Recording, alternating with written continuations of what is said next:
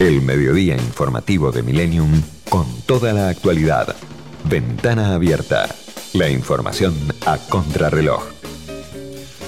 Repasamos entonces y escuchamos las voces que sonaron durante la semana aquí en Ventana Abierta. La primera de ellas, la del intendente de Chivilcoy, Guillermo Britos, sobre la decisión de que no haya circulación de personas en su distrito, pese a lo que había sido el fin de semana pasado, la sugerencia del presidente Alberto Fernández de que se abriera de a poco la circulación en algunos distritos. La mayoría de los intendentes hemos decidido, creo que acertadamente, no aceptar esta facultad de que salgan todos los vecinos una hora por día a realizar esparcimiento y esto es terminar con la cuarentena, o sea, si nosotros permitimos hoy que 80.000 vecinos que yo tengo en el partido de Chuicoy salgan una hora por día a 500 metros de su domicilio, en distritos como estos sería imposible controlar la cuarentena, ¿no? Cuando escuché al presidente decir este tema, dije, bueno, si esto lo ejecutamos en Chivilcoy, no hay ninguna fuerza de seguridad ni municipal que pueda controlar efectivamente. Primero que vos hayas salido menos de una hora, porque todo el mundo va a decir que salió recién.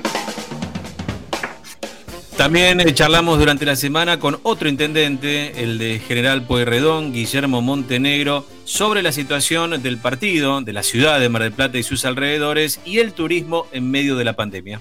El turismo es una industria importante de nuestra ciudad. Yo vengo hablando con todos los sectores, sectores gastronómicos, el sector hotelero, eh, con algunos que, de alguna manera van a poder empezar a, a trabajar de alguna manera, pero indudablemente esto empezamos ya a trabajar, no empezamos a trabajar seriamente en el día después, ¿no? pensando en, cómo vamos a tener que trabajar todos juntos desde el Estado Nacional, provincial, municipal, con ellos, siendo creativos y ver qué soluciones le ha encontrado el mundo a esta, a esta situación crítica que tiene el turismo hoy y que probablemente lo tenga también el año que viene.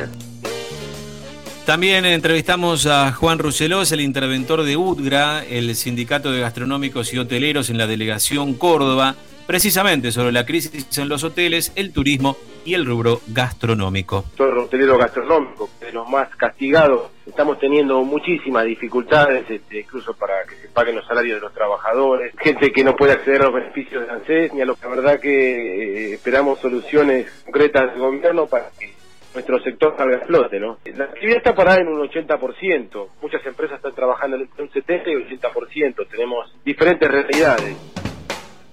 También tuvimos una charla muy interesante en la semana con el historiador Eduardo Lázari sobre la relación de la política y las cárceles y la polémica por esta liberación o prisiones domiciliarias para detenidos que ha despertado tanta polémica recientemente. Puede haber un parecido en cuanto a lo que está ocurriendo, pero son dos circunstancias absolutamente disímiles. Cuando asumió Héctor J. Cámpora, había una muy fuerte presión para liberar a los presos políticos. Las cárceles fueron abiertas popularmente, la gente presionó, se abrieron las cárceles, se fugaron todos, hubo legendarios presos que no tenían nada que ver con la política que se fugaron. Lo que sí podemos decir desde la historia es que siempre que se abrieron las cárceles, los líos posteriores o los desórdenes posteriores fueron mucho más graves que aquellas situaciones que se pretendieron corregir.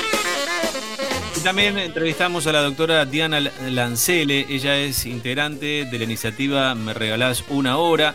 Atención para, para la gente con necesidades de salud en medio de la pandemia, especialmente los más chicos. Esto nos decía la doctora. Nosotros somos una asociación civil sin fines de lucro que se llama Me Regalas una Hora. Somos un grupo de profesionales eh, de la salud y gente común. Nuestra misión es brindar asistencia primaria de la salud en forma gratuita y desinteresada a personas en situación de vulnerabilidad social o de difícil acceso al sistema de salud. Frente a esta situación de emergencia sanitaria y nos quedamos con un vacío como decir, bueno, ¿cómo podemos hacer para llegar a la gente que nosotros queremos llegar? Se creó el sistema este de teleconsultas y cualquier persona ya saben que pueden contar con nosotros por esta vía.